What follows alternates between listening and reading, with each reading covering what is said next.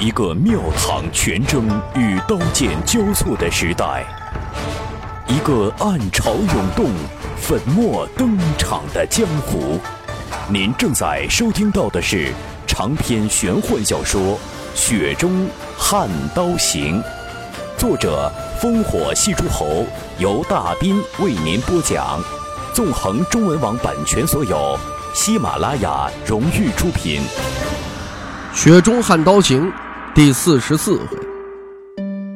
却说九斗米老道闻听徐凤年要找一身这红甲来穿一穿，他不由得苦笑说：“殿下，这不是随便可以穿的东西呀！当年那件红甲来历晦暗不明，只有一些小道消息说。”是龙虎山天师府里的一套上古兵甲，龙虎山传承了几代，便有几位天师在上边画了符。你想，这得篆刻了多少道丹书墨录啊？大抵是一件用以镇压邪魔的道门仙兵，但后来不知怎么回事，竟然流落到江湖上。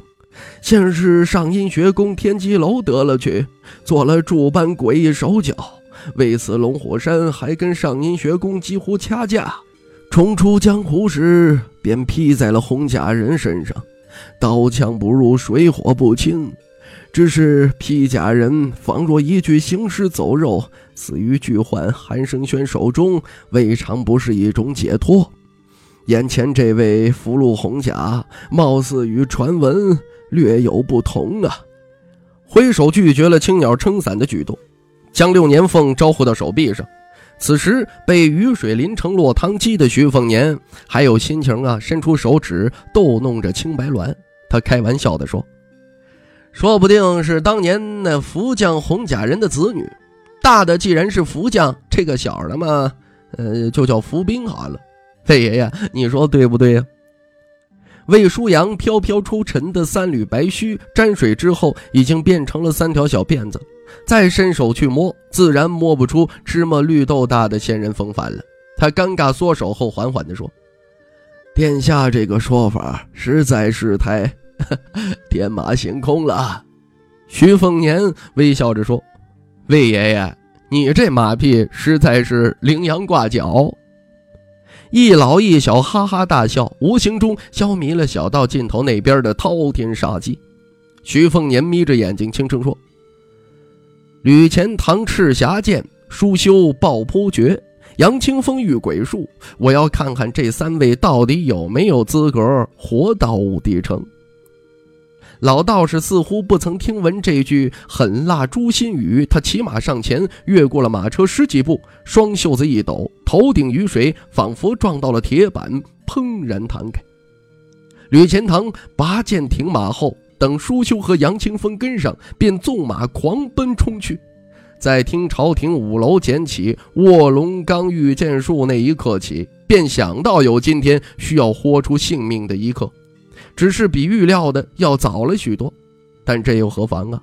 要想学那剑仙御剑，就得以一个个强大对手做磨石，将剑心磨砺的无比精纯，才有望得了那剑道精髓。终至老剑神李淳罡所谓“张口一吐便是一匹盛世剑气，斩出个星垂平野阔来的仙人境界”。世间学剑年轻游侠何止十万？有谁不想一剑斩去，连鬼神仙佛都不可匹敌呀？吕钱塘身形已十分魁梧，所乘骏马更是罕见的雄峻。一时间，小道上被马蹄践踏的泥泞暴溅，一人一马势不可当。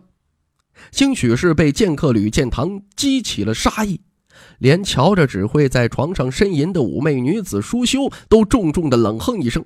在大雨拍小道的沉闷声中，显得格外的刺耳。不需握住马缰绳的杨清风，依然将马匹奔跑的速度控制的丝毫不差，慢慢弯腰，将那对惨白如雪的双手贴在了马脖子上。两手空空的南国红甲人只是屹立不动，由着三人三马冲刺蓄势。大剑士吕钱塘透过密密雨帘，几乎可以辨清那红甲上的云露繁文，竟是佛道兼有，丝丝缕缕雕刻的巧夺天工。仅是一眼瞅见，便觉得胸口气机凝滞。他压下心中杂念，怒喝一声，吐尽了心中浊气，凭借着骏马疾驰的充沛气势，劈出霸气绝伦的一剑，羽幕瞬间被撕裂一般。不幸，与这一巨剑接触的雨点儿像是滴到了一块滚烫的铁板上，呲呲作响，化作一阵的烟雾。与传闻中福将红甲人相似的巨型傀儡，动作生硬却急速地抬起只手，与脸孔一样被红甲包裹的五指张开，试图握住吕钱塘精气神意俱是练剑生涯最巅峰的一剑，擦身而过。剑身通红的赤霞剑与红甲五指亦是一阵剧烈的摩擦，擦出了一大串的火星。红甲人没能握住大剑，而三十岁便已在南唐国成名的吕钱塘却一样没有一剑攻城。吕钱塘是借足了天时地利才劈出这一剑，红甲人却只是痴痴站定，轻轻抬手便化解了这一切。舒修意外发现杨清风加速冲了过去。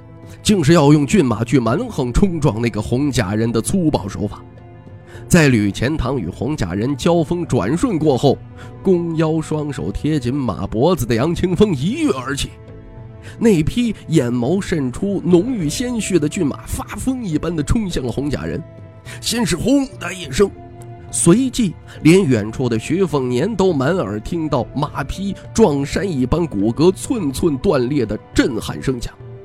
红甲人纹丝不动，头颅和脖子断碎的马匹暴毙在身前。舒修不管这红甲人如何了得，也顾不得心中惧意，翻身下马，身形如脱兔跃至眼前，白皙双手贴在这怪物胸口的甲胄上，骤然发力，天地间以他和他为圆心，无数的雨点炸开。舒修毕竟以浑厚内力见长。这红甲人终于轻微的摇晃了一下，不管是动一寸还是一尺，只要动了，哪怕远不至于倒下的程度，都要比不动好上千万倍啊！舒修一击命中，便借力道反弹回掠，双脚在泥泞中画出一道直线，裙摆上沾满了泥浆。红甲人身后，吕钱塘连人带马继续前冲出十丈的距离，猛地提住马缰，马蹄扬起，在沉重的踏下，将泥泞的道路踏出了两个深坑。吕钱塘拨转马头，深呼吸一口，神情无比凝重。飘到吕钱塘和红甲人之间的杨清风依然面无表情。只是双手更白了几分，几乎可以看清楚手背上爆出的青筋，条数分布远比常人筋脉要密麻繁多。三人合力，才只是将这古怪假人身体晃了一晃。魏舒阳自言自语道：“幸好可以确定，不是当年四大宗师中的福将红甲人，莫非真被世子殿下说中了？”只是后来人的仿造。徐凤年喊道：“魏爷爷，你去拦下宁峨眉和凤子英，这边啊交给他们三个。”在前头准备出手相助的老道士愣了一下，应声离去。徐凤年双腿一磕马腹，来到了马车边上，驾车的青鸟撑了把秀气的油纸伞。此光景是这条泥泞小道杀机重重中唯一的婉约画面了。被骤风大雨拍面一阵生疼的徐凤年啧啧道：“果然唯有死战才见高手本色呀！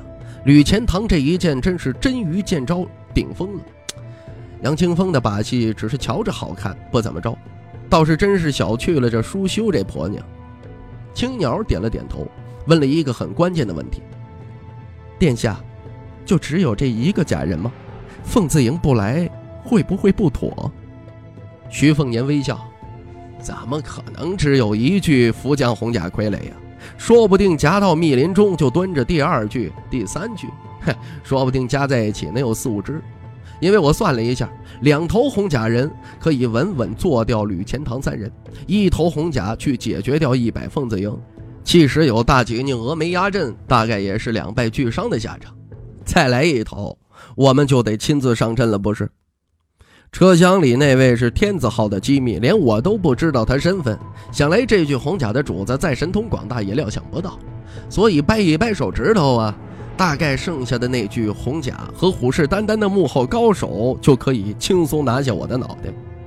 如果真如我所想，没了里头那位羊皮老头，那我可就惨了。即使你是徐骁辛苦栽培出来的死士丙。可以拼死一具傀儡，哼，但也未必能保我活着到达颍川呢。青鸟望向一脸平静的世子殿下，垂下头，轻轻道：“是青鸟无用。”徐凤年摇头笑道：“对我而言，无用的人不是不够高手，是不肯把命交给我。”呵呵，青鸟啊，抬起头，本世子就喜欢看你冷冷的样子。冷艳极了，比那些名不副实的女侠可要漂亮动人呢。青鸟脸红了一下，徐凤年望向剑拔弩张的那边战场，一抖手臂将青白鸾放出去，双手分别按住秀东和春雷，狞笑道：“虽说这只是最坏的打算，不过以我的身价，估摸着值得他们如此慎重对待。他娘的，五具傀儡，这是要玩一出金木水火土啊！”青鸟身后的帘子掀开一角，却是探出了一上一下两颗脑袋。江泥没说话，只是瞪大了眸子。老头发髻上剥去了那根檀木，却插上了一样徐凤年想破脑袋都没想到的东西。什么呀？神符。这一对活宝是在干什么呀？这老头啊，眯着眼睛笑道：“你小子脑袋瓜子当真是不赖。”你手下那三个废物对上的是福将红甲人里的水甲，瞧瞧这天气，不出来镇场面，岂不是带对不起你这身劲儿啊？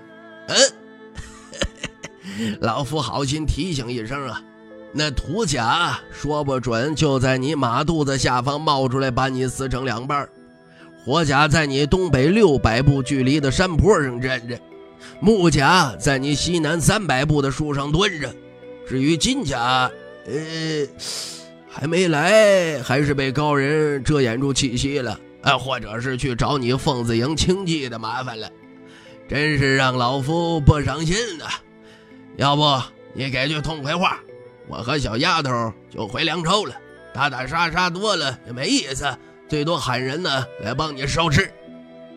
徐凤年笑道：“那我再猜猜。”徐骁与你约法三章，可曾提到过你不许沾手兵器？老头瞪大眼睛，伸出独臂以示清白。小子，你看老夫手上有什么？徐凤年伸出一只手，把神符交由我保管。江泥大声抗议道：“这是我的，我的！”徐凤年不理睬这天真烂漫的小泥人，只是盯着老头。老头摇头晃脑地说：“罢了罢了。”记住了，老夫这次出手可不是为你，是为了这小丫头。徐凤年笑着缩回手，意思再明显不过。这江泥气得鼓起了腮帮子，恨不得拿回神符就朝着那张奸诈如狐的可恶脸庞上捅扔一百下。一个恍惚，老头已经弯腰躬身，说不上快慢的走出了车厢，伸指一弹，啪！一滴水珠被弹中，飘荡开去。徐凤年猛然的转头，追随着这颗不起眼的水珠，望向了小道的尽头。您正在收听到的是《雪中悍刀行》，纵横中文网版权所有，喜马拉雅荣誉出品。一滴。两滴、十滴、千百滴穿连成线，汇聚成剑，从徐凤年这边直达那位福将红甲人的胸膛。水剑轻轻洞穿了那宛如金刚不败的福将水甲人，漫天剑气崩裂炸开，那傀儡轰然倒塌。徐凤年看得目瞪口呆，迅速闭上眼睛。天地间一切归于寂静。徐凤年反复想象那一条如青龙出水的剑气轨迹，水剑对水甲。魏爷爷，你说一品有四重金刚之上是指玄，原来这一弹玄机即指玄呐。舒修呆立不敢动了。这一条水箭刚好从他头顶疾射而过，将他一头青丝打乱。那用作稳固发髻的紫纶巾坠于泥泞，一身包裹玲珑有致身段的挂袄身衣一齐向前飞荡。水剑成像细微一线，却裹挟了惊人剑气。舒修耳畔隆隆声久久的不绝于耳。面容苍白的舒修不用剑。尚且他如此震惊，那钻研剑道三十年的吕钱塘更是微微张开嘴巴。上乘剑从来都是剑道，而非剑术，而剑意雄壮孱弱与剑气规模大小并无直接关系。马车上老头这一指，实在是像极了家乡的广陵江一线潮啊！每年八月十八朝，壮观天下无双。吕钱塘就在广陵江最适合欣赏十万军声半夜朝的海盐亭附近搭了一座茅屋，看朝练剑了数年，这才有如今这一身重剑本事。吕钱塘望向了马车，羊皮球老头身影模糊不清，他心中有些嘀咕。武库六名守阁奴里头，可没听说有剑艺如此王八的剑道宗师啊！吕钱塘琢磨归琢磨，仍然不敢掉以轻心，与杨清风一起死死盯住那具倒地不起的红甲人。吕钱塘发现，这个平时不怎么瞧得起的虚弱中年人，双手渗出血丝，手背不知何时以血化符，大雨竟然冲刷不去。至于是龙虎山天师符箓，还是茅山驱鬼咒，吕钱塘不精于此道，无法确定。那杨清风蹲在地上，双手食指插入泥泞，泥浆顿时翻滚起来。更惊奇的是，十数只银色的蝼蛄从杨清风干枯的手臂肉中破体而出。这徐凤年皱眉问道：“这头水甲死绝了？”头顶发髻别了一枚神符的老头从青鸟手中拿过油纸伞，他讥笑着说：“谈何容易？这五具福将红甲，虽说比起当年红叶亭那件皇子气运在身的甲胄差了许多，可哪有随便一指便亡的道理？叶红甲当初以金刚性对人对敌，从来都是被他几天几夜纠缠累死。”除非像韩生轩那样连甲带皮一同剥下，否则不管如何重伤斩杀，叶红亭都不痛不痒。将皇子气运凝练作甲是一门大造化神通。当下既然是按照啊那五行造出红甲，五行福将红甲巨头才是好戏开场。老夫既然出手了。就不介意送我送到西，再难缠，总还是不如当年红叶亭那般恶心人。呃，找到了。老头望向了正东方向，青鸟身形激射而出。既然躲着不肯出来，老夫先破去一甲，看你还有没有这个好耐心了。五行缺水。再看你们如何使出最擅长的水墨功夫。老头只是一脚踏出，便撑伞掠过了舒修头顶，一脚踏下，踩中正要起身的福将水甲胸口，那正是被水珠串剑炸出一个窟窿的方位。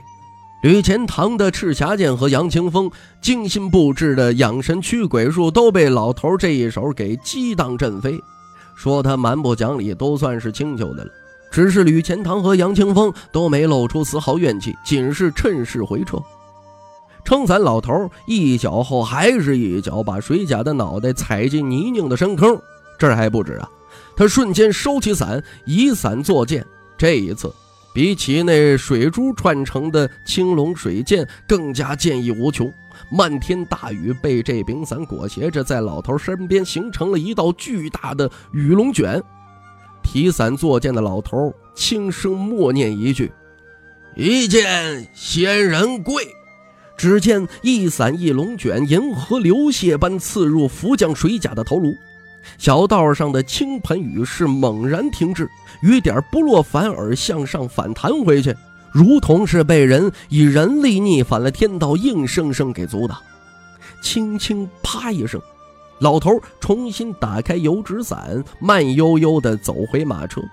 青鸟轻盈返回，摇头道：“敌人退了。”坐于马上的徐凤年依然闭目凝神，这该是陆地神仙才能使出的一剑吧。听众朋友，《雪中悍刀行》纵横中文网版权所有，喜马拉雅独家出品，作者烽火戏诸侯，由大斌为您播讲。更多内容请登录喜马拉雅电台或添加大斌小说微信公众平台 dbxd 九八一。《雪中悍刀行》今天为您播讲到这儿，感谢您的收听。